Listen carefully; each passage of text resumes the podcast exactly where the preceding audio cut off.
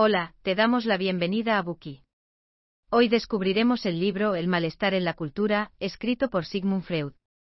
Cuando hablamos del concepto de civilización, es posible que todos tengamos nuestras propias opiniones. La civilización se transmite de una generación a otra, lo cual, hoy en día nos deja una considerable riqueza de sabiduría. Sin embargo, la civilización también supone un arma de doble filo. Además de los beneficios del refinamiento y la cultura, los humanos sufrimos contratiempos bajo la presión de la civilización. Por ejemplo, psicólogos como Freud y sus contemporáneos descubrieron que las personas desarrollaban psicosis porque no podían estar a la altura de los ideales culturales de la sociedad, lo que les resultaba intolerable. Al observar dicha situación, algunos de ellos, como Freud, llegaron a la conclusión de que restablecer un estado de felicidad implicaba abandonar, o al menos reducir, las exigencias que la civilización les imponía a los ciudadanos. De ahí el descontento mencionado en el título de Freud, las exigencias de una civilización desarrollada, irreconciliables con los instintos humanos básicos. Esta contradicción es la problemática principal que explorará este libro. Quienes saben acerca de Freud recordarán que fue el fundador de la escuela psicoanalítica. En sus primeros años, algunas de sus principales teorías giraban en torno al pensamiento inconsciente y la libido. A propósito de la teoría del inconsciente, Freud propuso la famosa metáfora del iceberg, en la que se compara la mente consciente con la punta expuesta del iceberg sobre el agua. Sin embargo, hay una gran parte oculta e invisible bajo el agua. Dicha porción representa la mente inconsciente, la cual contiene instintos y deseos reprimidos. En la psicoterapia analítica, Freud utilizaba la interpretación de los sueños para ayudar a las personas a expresar las necesidades de su mente inconsciente, con el fin de identificar el origen de sus ansiedades. La teoría de la libido afirma que la energía asociada a las actividades mentales proviene de los instintos o impulsos. La motivación de nuestra búsqueda de desarrollo y creatividad proviene de dicha energía o fuerza llamada libido. En otras palabras, el espíritu que nos impulsa, el amor que damos y anhelamos, y la energía que nos permite prosperar están impulsados por la libido. Nuestro instinto sexual también es una capacidad impulsada por la libido. Además de los instintos sexuales, más adelante en su carrera, Freud introdujo el concepto de instinto de muerte. En contraposición a los instintos sexuales de procreación y renovación, el instinto de muerte representa la energía del odio y la destrucción. Al destruir el orden y buscar la autoaniquilación, la mente inconsciente busca aliviar su tensión interna. En sus últimos años, especialmente después de la Primera Guerra Mundial, Freud expandió sus teorías sobre la enfermedad mental individual a una perspectiva más amplia, la de toda la humanidad.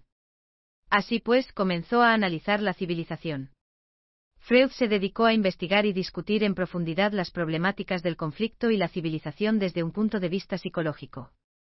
Esto supuso un cambio de dirección, pasando de su investigación principal sobre los tratamientos médicos y psicoterapéuticos a la aplicación cultural y sociológica de sus teorías. La obra que descubriremos hoy, El malestar en la cultura, forma parte de una serie de libros de Freud relacionados con los aspectos más amplios del psicoanálisis. Se trata de una de sus obras maestras más reconocidas. En el libro Freud plantea sus teorías sobre el inconsciente y el superyo, el campo de batalla de los instintos humanos, al nivel de la organización social colectiva para ofrecer una explicación razonada de los orígenes de la civilización. Asimismo, analiza las desgracias humanas más profundas que acompañan a nuestra civilización.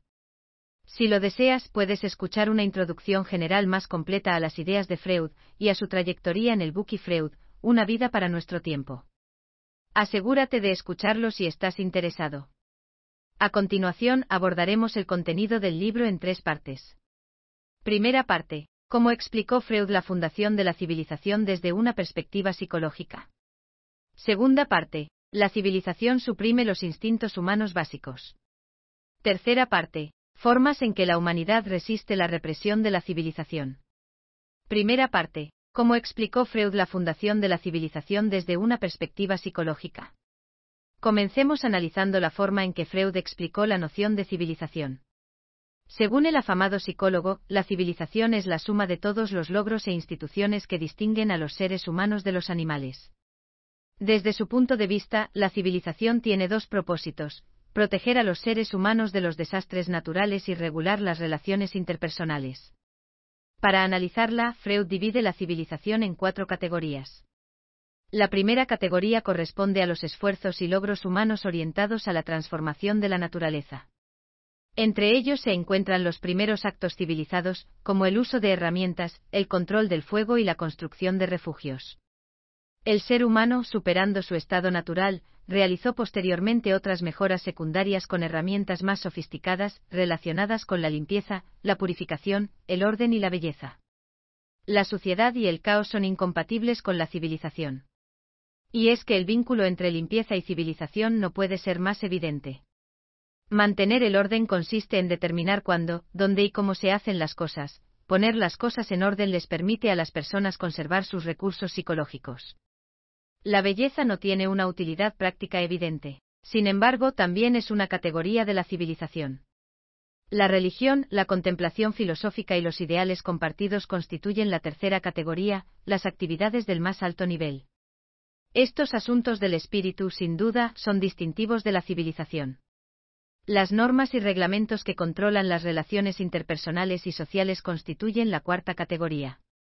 Freud afirma que sin reglamentos, las relaciones sociales estarían sujetas a los dictados arbitrarios de los individuos. El resultado sería que la persona con más fuerza física determinaría las relaciones sociales basándose en sus propios intereses e impulsos instintivos. La cooperación humana es posible gracias al establecimiento de normas y reglamentos. Una vez acordadas las normas, el poder combinado de la comunidad sustituye a la fuerza de un solo individuo. Este es un punto decisivo en la historia de la civilización. Habiendo entendido el concepto de civilización y sus componentes, analicemos cómo se fundó la misma. La debilidad física supuso la primera razón de la fundación de la civilización los humanos en conjunto podían hacer frente a las catástrofes naturales. En los inicios de la vida humana en el planeta, los individuos que deambulaban por la Tierra apenas se relacionaban entre sí. Cuando se producían fuertes vientos, tormentas, inundaciones, terremotos y otras catástrofes naturales, los seres humanos en solitario estaban indefensos. No podían afrontar las situaciones por sí mismos, y en casos extremos simplemente perecían.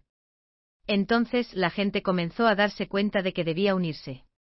En conjunto, tenían más posibilidades de defenderse de las formidables fuerzas de la naturaleza. Sin embargo, a medida que los humanos unían sus fuerzas, se dieron cuenta de que debían estar sujetos a restricciones para que sus nuevas alianzas se mantuvieran firmes.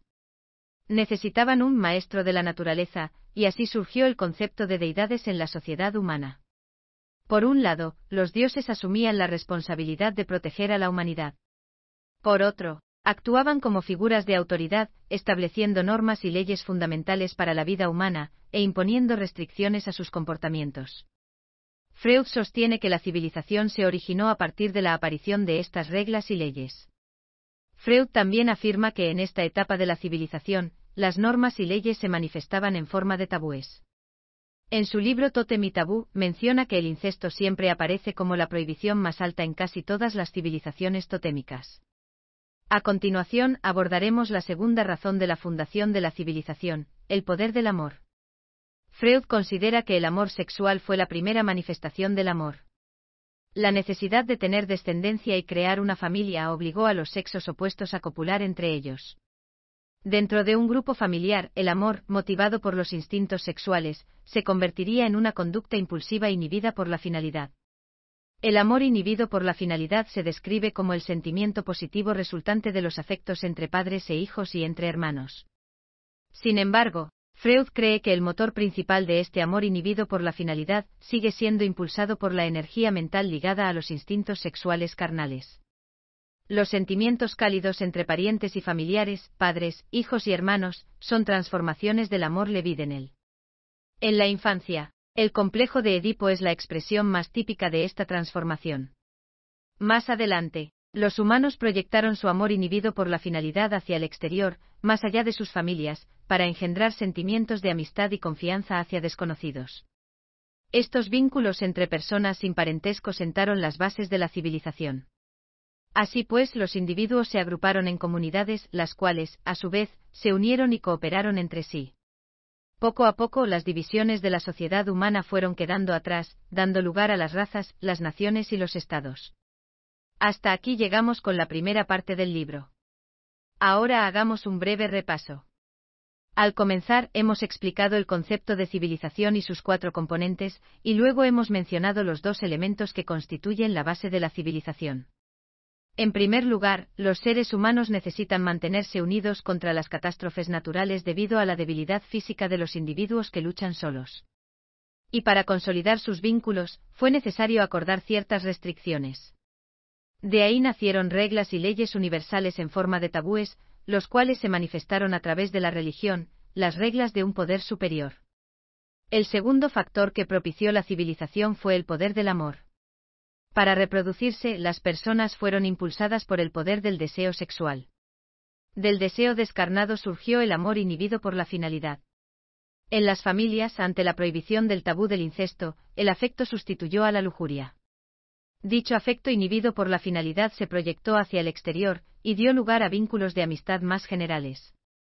Dichos vínculos posibilitaron la conexión entre desconocidos, y propiciaron los complejos lazos sociales de la civilización. Gracias por escuchar. Compruebe el enlace de abajo para desbloquear el contenido completo.